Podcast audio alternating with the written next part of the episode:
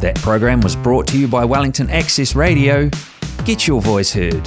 Thanks New Zealand On Air for funding accessmedia.nz.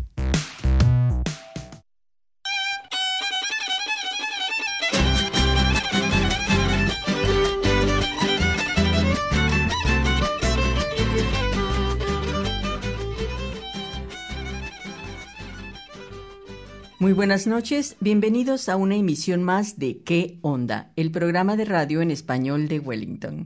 Les saluda Judith Baez en este martes 30 de noviembre. Estamos transmitiendo en vivo desde los estudios de Wellington Access Radio en Gosney Street en el 106.1 FM y a través de nuestro Facebook Live.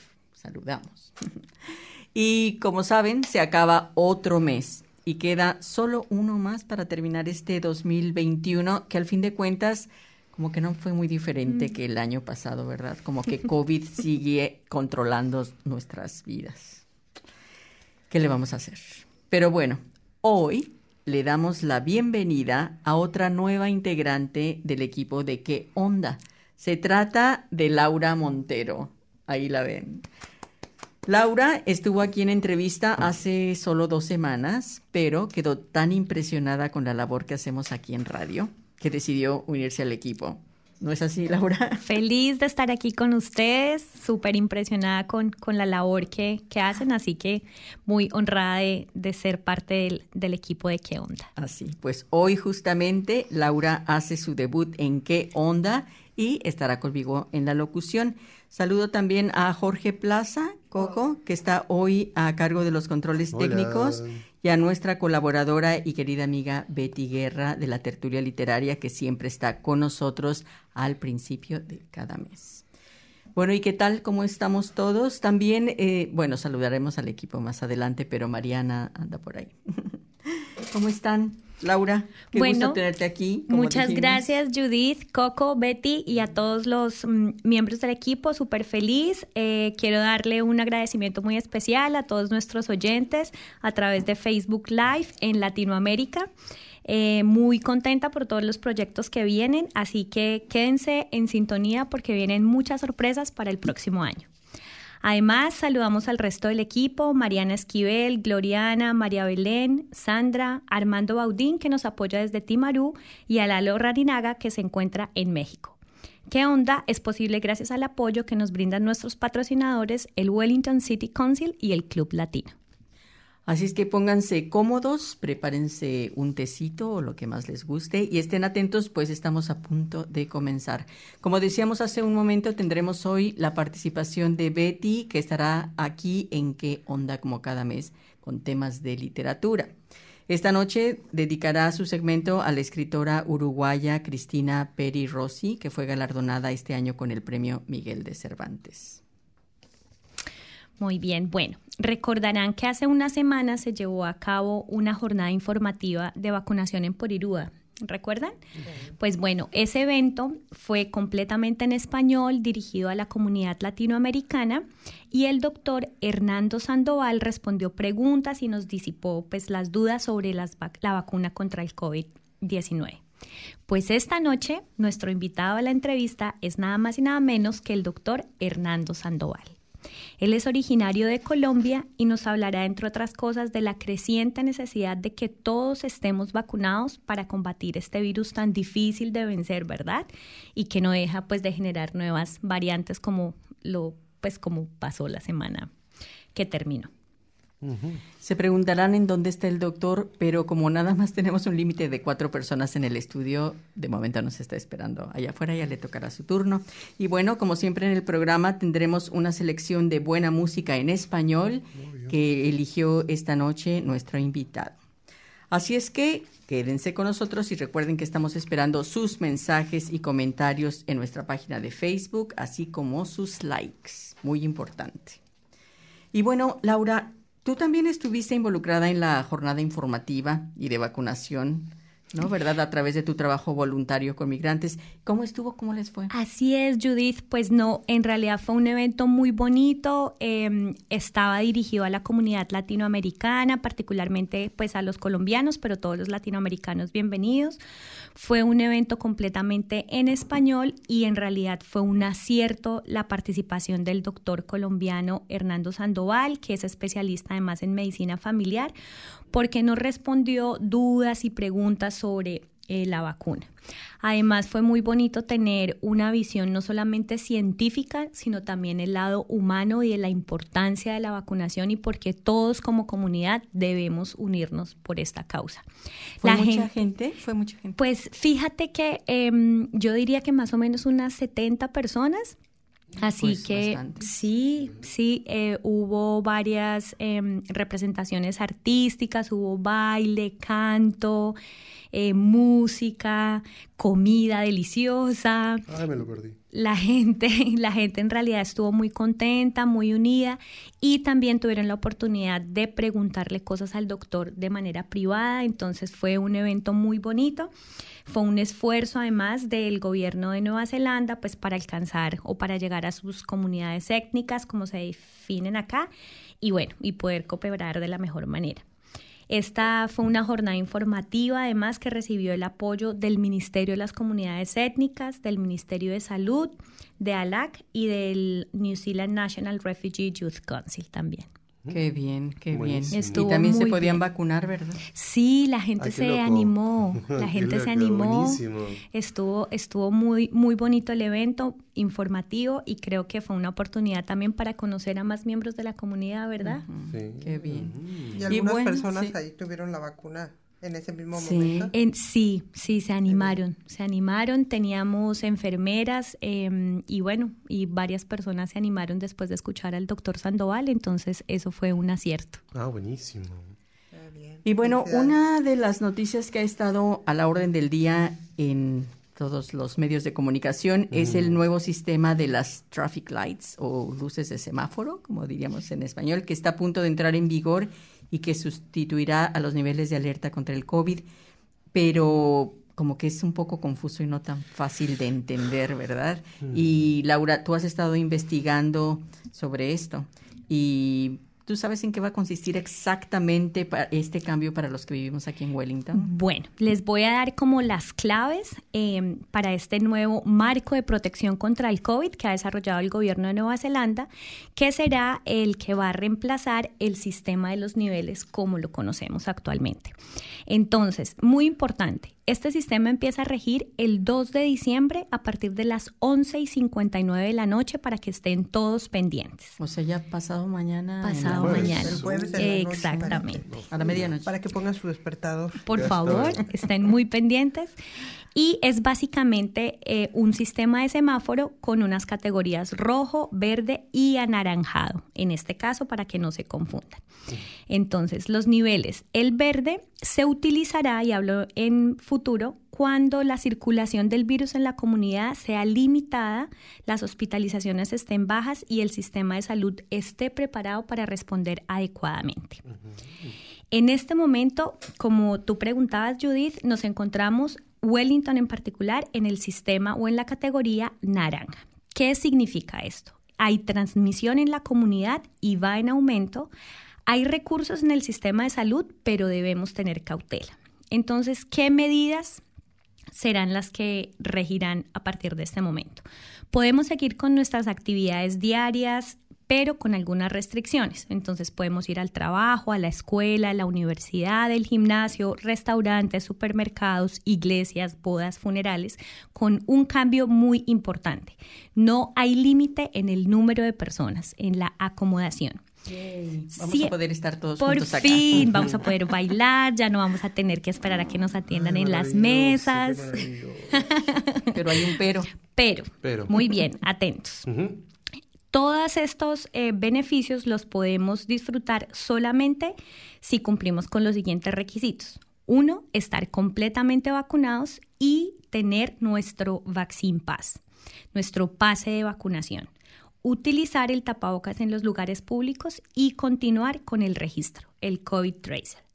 Es muy importante para las personas que están bajo esta alerta em, que sepan que bajo este nivel también pueden seguir aplicando para las ayudas financieras si su negocio o de manera personal se han visto afectados por el COVID. Una pregunta que también es muy importante ya que vienen las vacaciones, ¿podemos viajar bajo el nivel anaranjado? Y la respuesta es sí, salvo Oakland, que está bajo la alerta roja. Entonces, del 3 al 14 de diciembre solamente podemos viajar hacia esa zona por razones personales o de negocios que sean demostrables. Luego, del 15 de diciembre al 17 de enero, se podrá viajar desde Oakland y hacia Oakland con las siguientes restricciones. Las personas que estén completamente vacunadas, que tengan su Vaccine Pass y que tengan un resultado negativo de COVID dentro de las 72 horas anteriores al viaje. En, bajo la categoría roja, ¿qué es lo que pasa? Hay transmisión comunitaria, necesitamos proteger el sistema de salud porque hay población en riesgo. Y allí las medidas sí son más restrictivas. Entonces, en este caso, los negocios eh, solamente podrán operar si hay un metro de distancia. Eh, deben utilizar o deben solicitar el Vaccine Pass también y los tapabocas. Y habrá capacidad limitada en los negocios. Entonces, ven es, la Es el equivalente al, nivel 2 que estábamos viviendo. Exactamente. en, cuestión de distancia, en cuestión de de servicios. Hay una cosa muy importante y es que los negocios que no sigan los protocolos, entonces tendrán unas sanciones legales. Entonces, por eso, nuevamente, vacúnense y saquen su pase. Algo que quisiera aclarar, porque em, hemos sabido que particularmente en la comunidad migrante, muchas personas han tenido inconveniente para acceder a su, a su eh, Vaccine Pass es que no se puede exigir en los servicios esenciales. Entonces, en el transporte público, en el supermercado, hospitales y farmacias, escuelas, housing y housing support services, no se va a hacer exigible el Vaccine Pass. Sin embargo, para las personas que no han podido acceder a él, deben tener, les doy este dato rápidamente, pueden adquirirlo de manera online si visitan My COVID Record Pueden hacerlo por teléfono llamando al 0800-222-478 o pueden hacerlo de manera personal en cualquier farmacia, solamente acercándose y con su número NHI van a obtenerlo. No esperen, por favor, porque es necesario para que puedan seguir disfrutando de todos los beneficios que la vacuna nos da. Sí, bueno, tendremos que acostumbrarnos, acostumbrarnos a este nuevo orden. Aquí en en nuestro programa de radio también vamos a tener que aplicar todas esas medidas por órdenes de Access, Wellington Access Radio, pero así es y tenemos que adoptar esas medidas y para acabar con este bicho. Sí. y para poder viajar y para que la vida vuelva un poco a lo que conocíamos. Ay, qué lindo. En fin. Eh, bueno, pasemos ahora a nuestra sección de literatura y para eso le vamos a pasar el micrófono a Betty Guerra de la Tertulia Literaria. Betty, como siempre es un placer tenerte aquí. ¿En qué onda? ¿Cómo has estado? Gracias, ¿Cómo te trata la vida? Muy bien, muy contenta y, y, bueno, muy interesante todo lo que, lo que contó Laura. Eh, qué bueno que lo explicaste así porque lo hemos leído en diferentes lugares y bueno, no quedaba nada claro. Como tan claro, ¿verdad? Entonces ya, ya me dio una idea gracias a eso. Este, muy bien, muy contenta de, de poder estar aquí celebrando un día más aquí en el radio y uh, los radioescuchas que saben que no conocen qué es la tertulia, bueno, la tertulia literaria es un, es un programa que tenemos eh, eh, comunitario eh, de la Embajada de México y la Biblioteca de Letras Latinas y que se lleva a cabo una vez al mes, el primer miércoles de cada mes, en la Embajada de México, em, donde nos reunimos a platicar de literatura y a, dialogar de, temas en general eh, en torno a la literatura. Y bueno, em, ahora les quiero platicar un poquito sobre la escritora Cristina Peri Rossi, que justamente acaba de ganar el premio Cervantes, que es uno de los premios más importantes en lengua castellana y y me llamó la atención que cuando gana Cristina, varias personas me dicen, ay, es que yo no la conozco, no, no sé quién es. Y, y eso fue, eh, esa fue la idea que por eso dije, ay, bueno, cuando vaya al radio voy a platicar un poquito de Cristina, porque me parece que es una escritora, eh, pues fue un premio muy merecido. De hecho, me parece que es un premio que debió habérselo llevado mucho antes. Y entonces les quiero platicar un poquito de quién es Cristina Perirossi y qué, qué es lo que ha hecho. Eh, Cristina Perirossi es, es, una escritora, traductora, activista y que nació en Uruguay en 1941 y que ha escrito narrativa, poesía, ensayo y periodismo. Eh, muy inclinada de izquierdas, siempre se manifestó con mucha libertad, manifestó libremente su sexualidad y su condición de mujer lesbiana. Eh, esto lo puso también en su poesía, lo manifestó en su obra, siempre con una manera muy respetuosa y muy poética de, trabajarlo. Eh, Cristina Rossi siempre ha levantado su voz para criticar a los gobiernos autoritarios y, y para visibilizar a las mujeres y a la comunidad lésbico-gay, LGTBI y también a los exiliados, a los migrantes y bueno, a todas, a, muchas de las, de las eh, poblaciones minoritarias. Eh, tan fue así que su nombre fue prohibido en, en, Uruguay, tuvo que exiliarse mm, porque durante el régimen militar en Uruguay en 1972 se prohibió toda su literatura. Y no solamente eso, sino se prohibió que se mencionara su nombre en programas de radio. Borrada. Exactamente, fue, fue borrada. Por lo que tuvo que exiliarse, se exilia a España eh, en una época tampoco nada fácil, que ya era el final del franquismo, y, llega ahí y bueno, eh, logra quedarse de alguna manera, la, la, la reciben un grupo de amigos y también después tratan de expulsarla y se exilia en París. Eh, con, apoyada por un amigo muy querido de ella y mío, que es Julio Cortázar. Y entonces eh, se queda ahí un tiempo y después regresa a España consiguiendo un pasaporte, como ella dice, con un valiente que aceptó casarse con ella. Y entonces se casó. Español, se casó con un español. con un español, cuando, en una época en la que no había divorcio y que necesariamente te tenías que casar por la iglesia. Entonces el amigo aceptó casarse con ella para que ella pudiera regresar a España con un, con un pasaporte. ¿Y se casó en España o se casó en París? Sí, fíjate que ese dato no, no lo conozco. Pero además es interesante ver porque en el momento en que ella estaba en Francia era una pátrida, porque Uruguay le había retirado su nacionalidad. Como estaba exiliada, le había quitado la nacionalidad, entonces ella dice era una era, era más que una exiliada, era una patria, o sea, no tenía una patria. bueno, a raíz de eso se queda, se queda, y, y, ya no regresó, ya no regresa, ella se queda, regresa por temporadas, pero eh, ya se queda en, en, España, actualmente ahí tiene su residencia. Y bueno, como les contaba, es una escritora muy querida, perdón, con, con mucho, con una historia larga de, que, contarnos. Tuvo una amistad muy cercana con, con Julio Cortázar, eran unos 30 años de diferencia entre ellos y eso no fue impedimento, ellos se unieron, muchos dicen que, que era un amor platónico, obviamente, pues ella era, era lesbiana. Eh, pero tuvieron un, una conexión, una conexión muy importante y se ve en la obra de los dos, se, se manifiesta. Hay unas cartas que escribe Cortázar que se llama Cinco Mm, no recuerdo bien el nombre, pero es como cinco cartas para Cristina.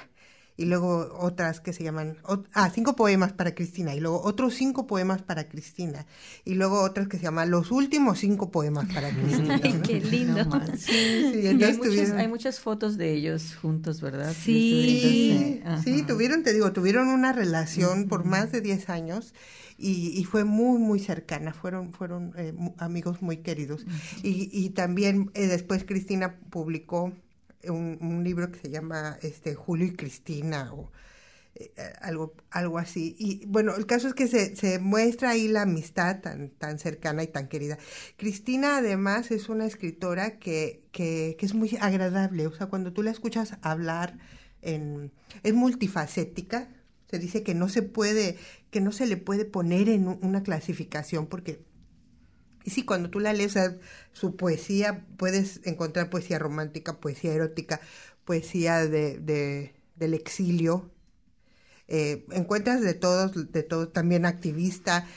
Y bueno, eh, cuando tú le escuchas hablar es, es, demasiado, es muy agradable. Ella, ella cuenta que, que tenía un tío que cuando hablaba con ella de literatura, le decía, ¿cuántos libros encontraste en mi biblioteca, Cristina, que hubiera de mujeres? No, pues encontré tres, tío. Y dice, ¿y de quién era? No, pues era de esta, esta, esta. ¿Y tú sabes de qué murieron esas escritoras? Sí, tío, se suicidaron. Bueno, ¿lo ves? ¿Lo ves? Le dice, las mujeres no escriben. Cuando escriben, se suicidan. ¡Wow! ¡Qué fuerte! Entonces dice Cristina que eso se le quedó tan grabado, tan grabado, que dijo, bueno, pensaré en eso. Dice, pero no pensaré en el suicidio ahora, pensaré en escribir. En el suicidio ya pensaré después. Y entonces ahora que Cristina cuenta con 80 años, dice Cristina que el tiempo para el suicidio se le ha pasado. Y que si acaso decidiera hacerlo, dice, ya no cuenta como suicidio, dice, ya sería una eutanasia. bueno, ese es un poquito el carácter que tiene, que tiene Cristina, muy, muy querida Cristina. Y bueno, para, para terminar con, con, esta cápsula, se la recomiendo mucho, por favor, léanla. Y, es ahora que está ganando, que ha sido reconocida con el premio Cervantes. Sí, fíjate, fue, fue una sorpresa. Ella ya se había llevado un premio también, bueno, se ha llevado muchos premios, pero hace 12 años se llevó el premio José Donoso. Y dice que cuando le hablaron para decirle, este, oiga, Cristina, usted es la ganadora del premio José Donoso. Y que se quedó, ¿qué? ¿Cómo? Dice yo, pero si yo ni siquiera postulé para ese premio. Es un error. Y le dijeron, no, Cristina, ese es un premio donde no se tiene nadie que postular. Eh, hay un jurado que te lo da por tu obra. Y, y se sintió... Un reconocimiento. Exacto, se, se, sintió muy sorprendida. Y bueno, ahora, imagínate ahora ganar el premio Cervantes en, su año en que está cumpliendo 80 años, que... Qué regalo, qué regalo. Betty, antes de que te nos vayas, eh, una aclaración para que nos cuentes. ¿Ella fue la única escritora que fue considerada como parte del boom latinoamericano? Mira, sí, sí y no. O sea, eso lo podemos encontrar, sí. Eh, lo encuentras que, que, se dice eso, pero eh, yo estoy un poco en desacuerdo con esa opinión. Es verdad que muchos autores cuando hablan del boom latinoamericano la mencionan a ella, pero hay otras escritoras latinoamericanas que también estuvieron dentro del boom. Quizá no se les menciona tanto porque no estuvieron tan cerca de la izquierda, pero sí hay otras escritoras que, que podríamos mencionar en el boom.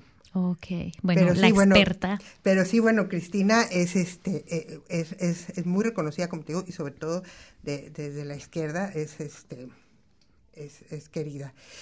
Eh, y bueno, también tiene una algo que quería también mencionar es que Uruguay, que es un país muy pequeño y, y, y de tres no sé cuántos sean ahora, pero muy pocos millones de habitantes, y bueno, es el tercer premio Cervantes. Después, de, después de Onetti, de Ida Vitale y ahora esta ah, querida Cristina. Buena cosecha. Pues muchísimas gracias, Betty. ¿Quieres agregar? Sí, bueno, para terminar, nada más quisiera eh, eh, leer un poema que es, ah, que es pequeñito de, de Cristina, que, que, además es un poema que, que me encanta y que siempre me gusta compartirlo. Se llama Lo imprescindible. Dice, lo imprescindible.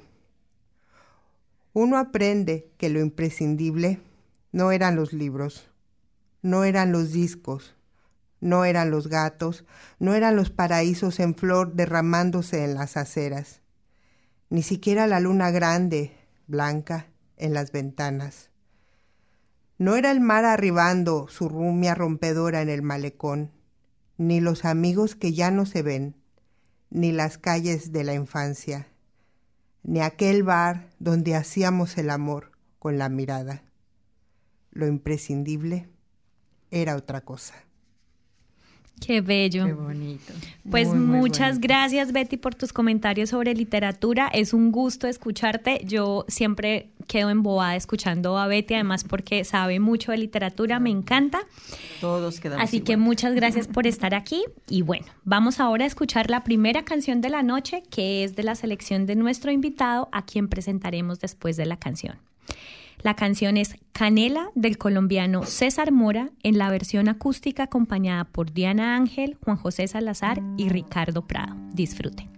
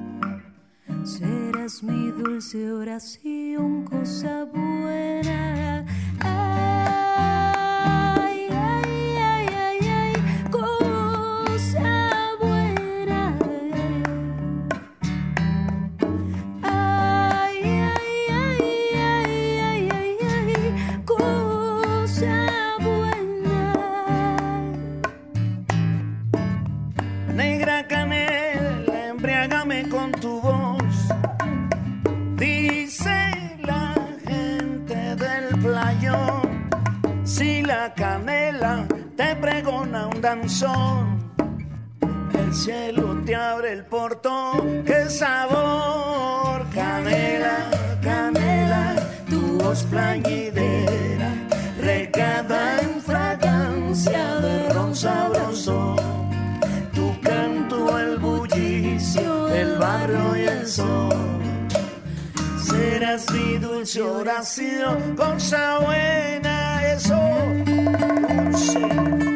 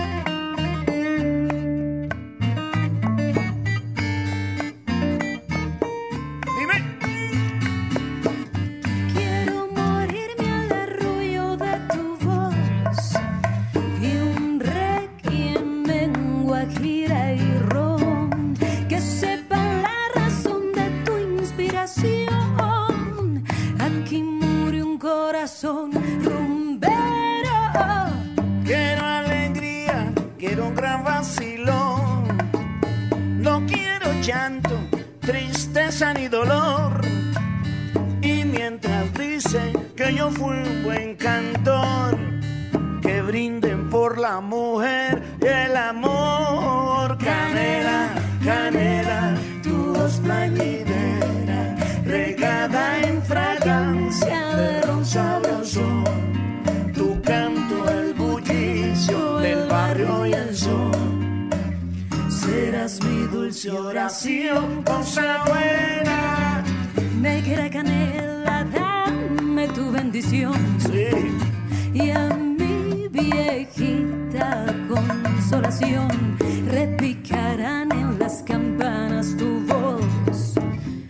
cielo se enterará que ahí voy yo. Cadena esa muleta, la reina del bebé caballero. Para morirme solo quiero tu voz. Ahí en la calle, en la calle se escucha la sabrosura y sí. Ahí es la calle del sabor que da vaya. Cántame, cántame, cántame una canción bonita. Canción de amor. Esto fue Canela de César Mora en una versión acústica. Y ahora sí llega el momento de presentar a nuestro invitado de la noche. Se trata del doctor Hernando Sandoval Rodríguez. Hernando Sandoval nació en Bogotá, Colombia, hace medio siglo. Gracias a su gusto por las matemáticas y la física, estudió ingeniería catastral y geodesia. Pero después de trabajar durante un tiempo para una universidad bogotana que tenía facultad de medicina, le entró la inquietud por las ciencias de la salud, en especial medicina, y gracias al apoyo de sus padres pudo entrar a estudiar medicina y graduarse en el 2004. En el 2005 llegó a Nueva Zelanda para mejorar su inglés y para visitar a uno de sus hermanos que había emigrado aquí dos años atrás. Dado su gusto por el país, decidió quedarse para registrarse como médico aquí y para poder practicar la medicina antes de regresar a Colombia. Años después se casó con una neozelandesa con quien tiene dos hijos. Aquí en Nueva Zelanda estudió la especialización de medicina familiar, la cual ejerce en Shorten Park Medical, Medical Care. Ha vivido siete años en Auckland, siete en Manawatu, eh, es decir, Palmerston North y Fielding, y llegó a Wellington en febrero del año pasado gracias a un nuevo trabajo que consiguió su esposa en el Ministerio de Educación. Y hoy está aquí el doctor Hernando, aquí con nosotros en ¿Qué onda? Bienvenido, es un Bienvenido. placer. Muchísimas gracias, muchísimas gracias a ustedes por invitarme y dar este espacio y especialmente por, por mantener nuestra cultura latina tan viva. Muchas Claro, gracias. Es nuestra labor. Así es. Felices de que estés aquí con nosotros.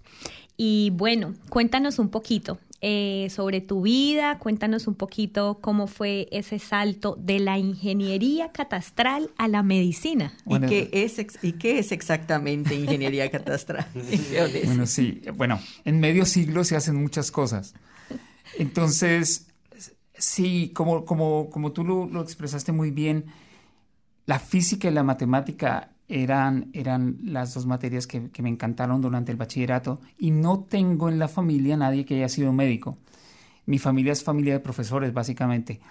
Entonces, me fui por algo que, que- que tuviera la, la ingeniería, las matemáticas y la física y la ingeniería, las diferentes ah, tipos de ingeniería tienen ¿no? la aplicación matemática y la aplicación física.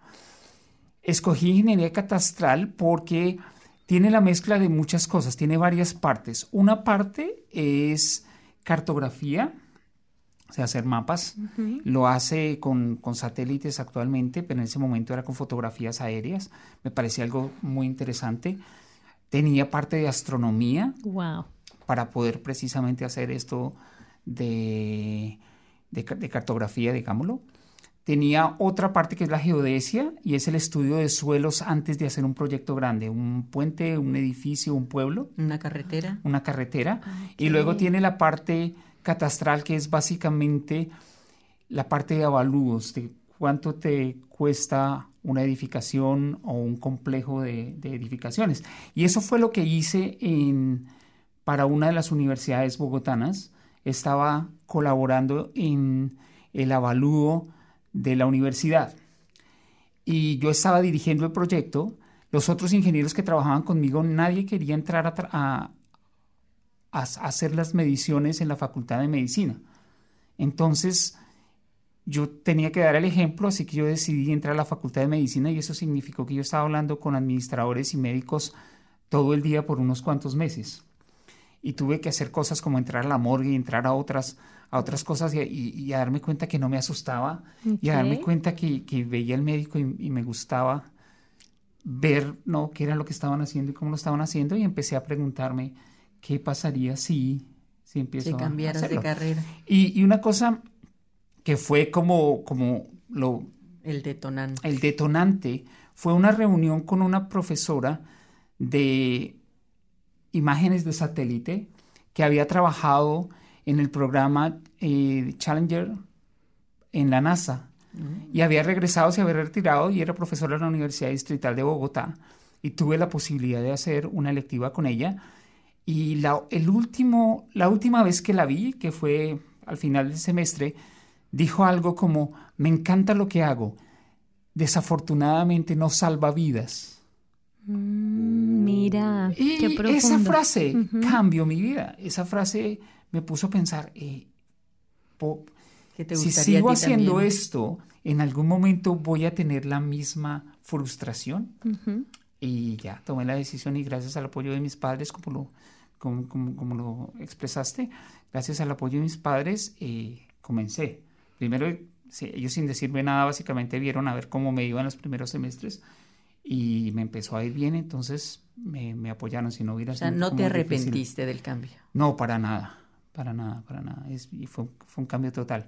Ahora, la, la medicina, como casi todas las cosas en, en la vida, tienen algo de matemáticas y física, y eso me ayudó también. Podías ¿no? combinar aquella pasión que tenías al exactamente, principio. Exactamente. No fue fácil, tengo que decirlo claramente, no, no fue fácil. Pero, pero fue un, un camino muy interesante. Claro, además que bueno, la medicina es, es, un, es un compromiso de vida, yo creo que muy diferente a otras carreras, ¿no? Cuando tú eres médico, en realidad Sí. estás entregado, casado con tus pacientes y con lo que haces. Una gran Sí, responsabilidad. Se Una gran vuelve, se vuelve responsabilidad. una forma de vida. Y esa fue la diferencia con la ingeniería, porque se vuelve una forma de vida. Y dependiendo del sistema de salud, pero aquí, aquí sucede, por ejemplo, que no, en cualquier momento podría recibir un texto diciendo este examen de sangre salió mal, doctor, y es de su paciente, ¿qué va a hacer? ¿No? A la hora, a la hora que sea en el día o en la noche. Estás disponible Entonces, 24/7. Exactamente. Y, y- y, no, cuando estás en un avión y de pronto Hay una llaman a emergencia, alguien, que ¿no? eso pasa y mucho, tú ¿no? te agachas diciendo no quiero. Yo no. Exactamente. Eh, Si alguna vez pensaba, sí, si fuera ingeniero nunca, nunca van a llamar, ¿hay, hay aquí algún cartógrafo? Alguien que tome la foto del avión. exactamente, exactamente. Entonces sí, es una forma de vida. Y bueno, cuéntanos, ¿cómo fue el cambio de, de Colombia a Nueva Zelanda? Dices que veniste a visitar a tu hermano, pero la decisión de quedarte. Sí, en, en Colombia, eh, como posiblemente en todos los lugares de, de Latinoamérica, tú puedes ser médico sin tener un buen inglés, porque hacen las traducciones de los libros médicos de Estados Unidos y Europa muy rápidamente al español. Pero cuando, hace, cuando quieres hacer una especialidad, necesitas el inglés porque necesitas actualizarte y la mayoría de artículos están saliendo en inglés todo el tiempo. Entonces, antes de iniciar una especialización, dije, quiero ir a, a- a mejorar el inglés. Y bueno, había muchas opciones, pero la, opción, la mejor opción era, era venir aquí a Nueva Zelanda, donde mi hermano ya estaba, que él, trabajó, él es, trabaja en zootecnia. Entonces, Nueva Zelanda era el, el- el lugar adecuado. Y por eso, por eso resulté acá. Y luego de estar un tiempo aquí, y me vine solamente a practicar el inglés y después de tres meses dije, ah, mi inglés todavía no es muy bueno. Y después de seis meses dije, no, todavía no. Después de un año, no, todavía no. Fue alargando y alargando. Y una cosa llegó a la otra. Una cosa llegó a la otra y dije, bueno, ya estando aquí, ya teniendo cierto nivel de inglés, ¿por qué no practico aquí medicina primero? Claro. ¿Y fue cosa de revalidar?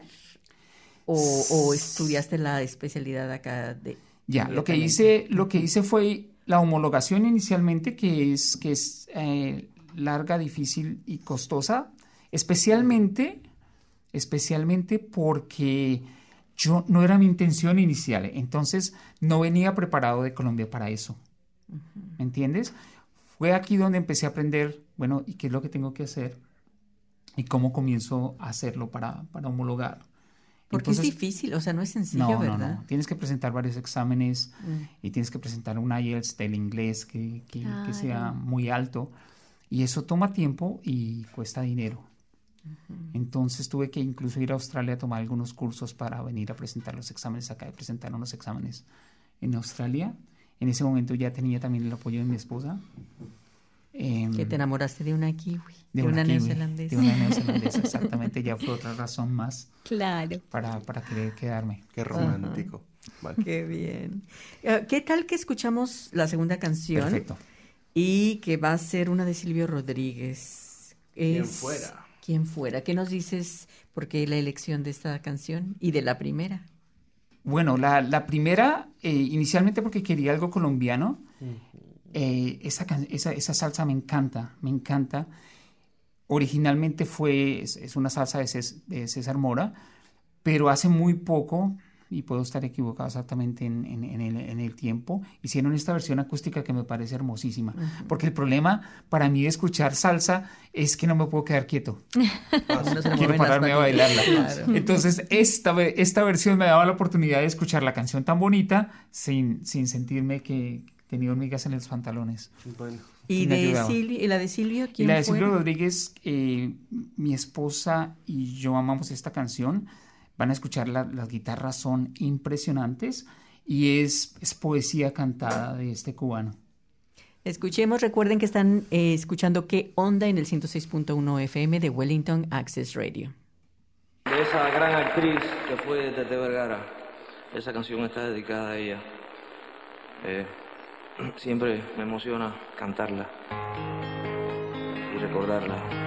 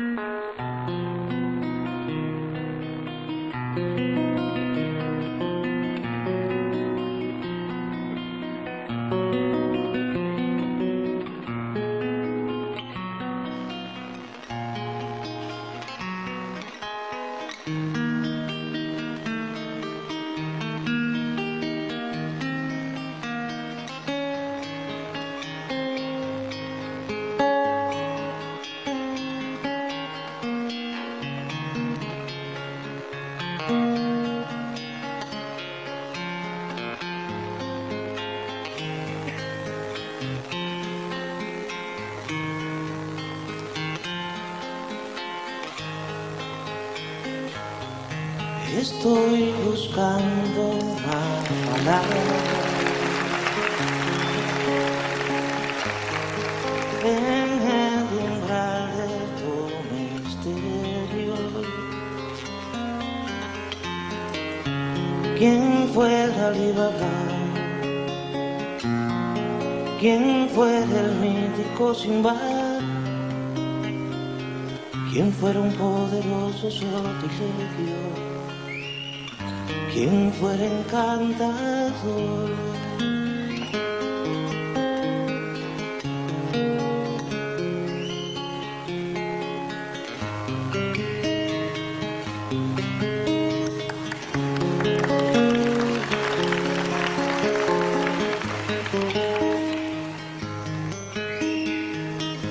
Estoy buscando una escafandra al pie del mar de los delirios. Quien fuera ya justo, quien fuera Nemo el capitán, quien fuera el batiscafo de tu abismo, quien fuera explorador corazón corazón oscuro. Corazón, corazón con Corazón que se esconde, corazón que está donde, corazón, corazón en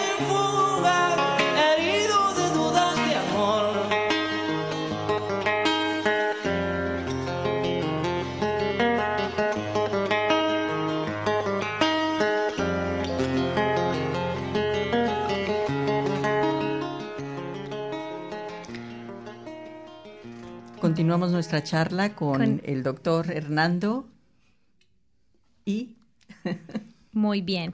Bueno, eh, queremos que nos cuentes entonces un poquito sobre eh, la vacuna. Yo les, les conté de tu visita en el evento en Porirúa y quisiéramos, pues quisiéramos como, como saber un poquito más de la importancia de la vacuna por, según tu criterio. ¿Por qué es importante? ¿Qué tiene esta vacuna? ¿Por qué nos debemos vacunar? Bueno, vamos, a- vamos a tratar de hacerlo corto y, y simplificado. Pero básicamente el COVID, no hay duda, nos ha cambiado la vida y nos ha cambiado la vida a manera global, es decir, para todo el planeta. Cuando tú tienes un problema que es complejo, normalmente las soluciones son complejas. Cuando tienes un problema que involucra a todo el mundo, la solución está en todo el mundo. Claro. Y es lo primero que tenemos que entender. Entonces, la vacuna del COVID, que ha sido criticada porque es que pasó muy rápido, no tiene estudios. Bueno, en comparación a la mayoría de vacunas que tenemos, es una de las vacunas, si no la vacuna más estudiada hasta el momento, en el corto tiempo. Y es fácil de entenderlo. Las otras vacunas, para las otras enfermedades, no habían colaboraciones entre científicos de todo el mundo porque no interesaban a todo el mundo. Por ejemplo, la malaria. La vacuna de la malaria ha sido algo, una historia muy, muy larga de muchos altos y bajos, porque no todos los países del mundo están interesados, no todos tienen malaria. Entonces, algunos países han trabajado en eso, otros países con mucho dinero dicen, no, a nosotros no nos interesa, gracias. Pero en COVID, con COVID, de un momento a otro, a todo el mundo nos estaba afectando y los científicos de todo el planeta comenzaron a estudiarlo. Y la única manera de hacer algo rápido era colaborando. Por supuesto, no soy científico, pero como médico, por ejemplo, me enteré inicialmente, apenas el año pasado, cuando, antes del primer lockdown, cuando en Italia empezó el primer pico. Los médicos italianos y, los médicos neozelandeses empezamos a tener intercambios y les preguntamos, ¿qué hacemos? Ustedes ya están viviendo lo que hacemos. Un ejemplo muy pequeño nos dijeron, nosotros cometimos un error. Nosotros abri- abrimos las clínicas, la gente entró a las salas de espera, unos con COVID, unos sin COVID. Todos salieron con COVID. Claro. Entonces se volvieron puntos de infección, de contagio. de infección. Entonces lo- nos dijeron los médicos italianos, ¿quieren un consejo? Cierren sus clínicas. ¿Quieren un consejo? Cierren los, am, me refiero al, al cierren que sus clínicas, es, es cierren las salas de espera. Entonces empezamos a pensar, ¿qué puedes hacer? Algo que podemos hacer es que ahora la sala de espera es el parqueadero y la gente espera, como posible, muchos, posiblemente muchos de ustedes han tenido la experiencia en sus clínicas, que cuando van te hacen esperar en el carro, te hacen Claro. una llamada, te preguntan si tienes síntomas respiratorios, si tienes riesgo de COVID y luego sí deciden verte adentro o verte en el carro o enviarte a un test de COVID. Esto lo aprendemos, lo aprendimos de esta colaboración. Tú nos explicaste de una manera, de una manera ah, clara qué es lo que va a pasar ahora con el semáforo. Eh, hace dos semanas exactamente, el martes a esta hora, estaba comunicado en un, lo que se llama un webinar eh, y yo estaba escuchando a un médico de Singapur, a un médico de Irlanda y el otro era de, puedo estar equivocado, pero era en un lugar de Europa. Y ellos que están trabajando el semáforo ya, Sí. algo muy similar, nos estaban contando cómo se hace para trabajar cuando tienes ya COVID en la comunidad. Ah, qué bueno. Con las vacunas pasó exactamente lo mismo. Empezaron a conectarse y a comunicarse y por eso tenemos vacunas tan rápidas. Ahora, Se aprende de los errores o de los aciertos de los demás. exactamente, y como ha sido vacunada una cantidad inmensa de gente, estamos hablando de millones de personas, hemos, hemos recolectado, y digo el mundo entero, ha recolectado datos de qué es lo positivo de las vacunas, qué es lo negativo de las vacunas, en qué tenemos que mejorar.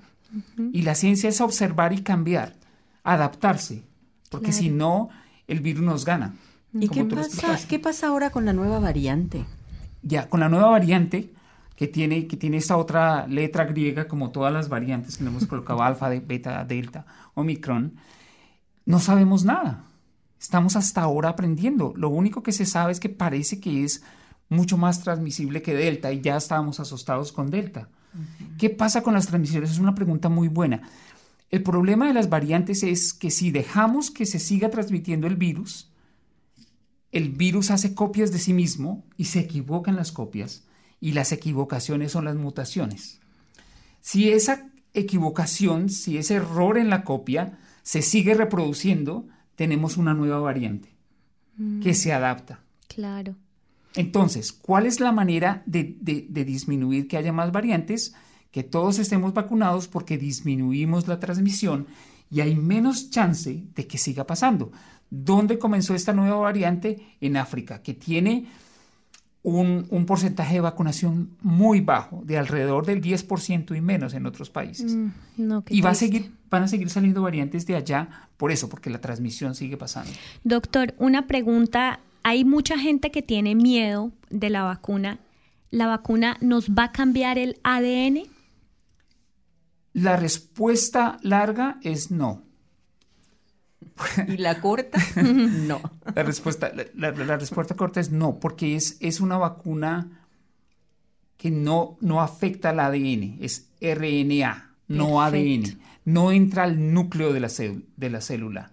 Entonces, no tiene, no, sí, no tiene sentido que estemos asustados en, en los cambios. Ahora, la vacuna realmente no es la que hace el efecto. La vacuna, cuando te la pones, básicamente presenta a nuestro organismo, a nuestro sistema inmune, a quién tenemos que atacar. Nos, presenta el COVID. Un ejemplo rapidísimo. El sistema inmune es nuestro sistema de defensa, la policía y el ejército. Y lo que hace la vacuna es llegar y decirte, este es el malo, esté pendiente para cuando venga. ¿Tú cómo puedes presentarlo? Tú puedes traer y pasarle una USB y decir, mira, aquí está la foto del malo, ponle en tu computador y tú revisas ¿no? Y imprimes la foto y estás pendiente. La otra manera de hacerlo es que ya te trae la foto del malo, right? ¿cierto? claro. Entonces, la vacuna que tenemos aquí, la Pfizer, lo que hace es como traer la, la USB. Trae información que cuando la pones en la célula, la célula replica parte del virus. Y entonces el organismo aprende a reconocer el virus y aprende generando anticuerpos a cómo atacarlo. Pero es tu organismo el que hace el trabajo, no la vacuna. La vacuna se va rápidamente del, del- del Mm, sistema. Buenísimo. Mientras que la segunda vacuna, por ejemplo, para no extenderme mucho, la segunda vacuna, la AstraZeneca que vamos a tener ahora, esa no es la USB, sino la foto, Del, porque trae del una malo. partícula del virus y es la foto del malo y te dicen, mire, aquí ya está la foto, usted no tiene que, que copiarla, simplemente fotocopie esta. Y doctor, rápidamente, para las personas que nos están escuchando, si tienen dudas, ¿cuál es el mensaje esta noche? Bueno, el mensaje esta noche es, la vacuna es segura y la vacuna no se trata solamente de cuidarte a ti mismo, se trata de cuidar a los que están a tu alrededor y de cuidar básicamente a cada ser humano, es de cuidarnos mutuamente, es de entendernos humanidad de la misma manera que el virus no está diciendo tú eres rico, tú eres pobre, es la hora que nosotros digamos, "Oh, todos somos humanos y tenemos que cuidarnos. Y si tienes dudas, por favor, acércate a quienes tienen la información y duda de la información. Nosotros como médicos dudamos de la información, vamos a la información que creemos que es, que, que es correcta. Pero eso Y no hay que, hay que ir a las fuentes. Toca ir a las fuentes, tienes que tener en cuenta Sí. las fuentes. Exactamente. Pero qué tal si uno tiene como fuente las redes sociales. Exactamente. O sea, de- tiene que Hay ser que muy tener- Yo les selectivo. digo, está bien, lo importante es que nunca tomes una decisión si no tienes todos los diferentes puntos de vista. Entonces, tienes, tienes un punto de vista por la red social, no tomes la decisión ahí hasta que no hablaste con tu médico o hasta que no hablaste con, con- con alguien y miraste en, las diferentes páginas de Internet, por ejemplo, que tenemos del Ministerio de Salud y compara. Y si hay algo que no es, que no es compatible, empieza a dudar y empieza a, a buscar cuál de esa información está posiblemente desviada y te está contando la historia de manera diferente.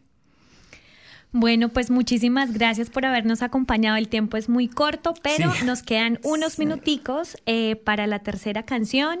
Barro tal vez de Luis Alberto Spinetta en dúo con Mercedes Sosa ya para terminar. Sí, eh, pero háblanos un poco de esta canción, porque la escogiste. Bueno, eh, Luis Alberto Spinetta, para los que no saben, es un músico argentino que yo descubrí hace muy poquito. Él, él murió en el 2012. Y es posiblemente el padre, el, padre definitivo del rock en español, que es, bueno, yo, yo mido los músicos, yo maltrato la guitarra. Y yo mido los músicos de acuerdo era, a eso. esa era mi duda, porque hay guitarra Sí, en todas las sí. canciones que Yo maltrato ¿Tú, la guitarra, tocas? exactamente. Ajá, Yo- esa era mi pregunta. A mí me gustan muchísimo los músicos que yo no soy capaz de tocar. Porque digo, eh, oh, no, no puedo hacerlo. Y Luis Alberto Spinetta es, es increíble en la guitarra. Y lo que hizo fue, fue el primero que empezó a tocar, a cantar el rock, que en ese momento eran los Beatles, pero empezó a hacerlo en español. Y lo empezó a hacer en un momento difícil en la dictadura en, en Argentina. Entonces, también su música va con su letra, es, es poesía y es, y es, música. Esta canción que vamos a- que, que ustedes van a poner muy amablemente, la compuso a los 15 años. Y si tú escuchas la letra, tú dices, a los 15 años yo no era capaz de hacer una décima parte de eso. Pues antes de escuchar la canción, yo creo que nos despedimos y cerramos con la canción. Agradecemos muchísimo, muchísimo que hayas estado acá en el programa y no sé si quieres agregar algo.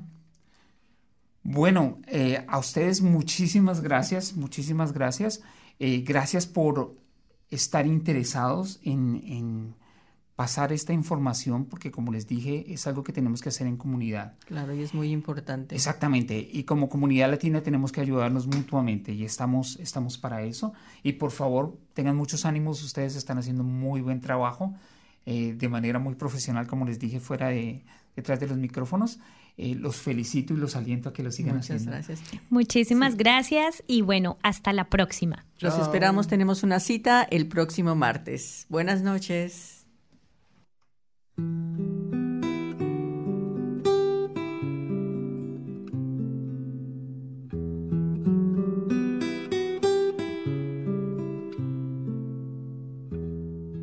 Si no canto lo que siento, me voy a morir por dentro. That program was brought to you by Wellington Access Radio. Get your voice heard. Thanks New Zealand On Air for funding accessmedia.nz.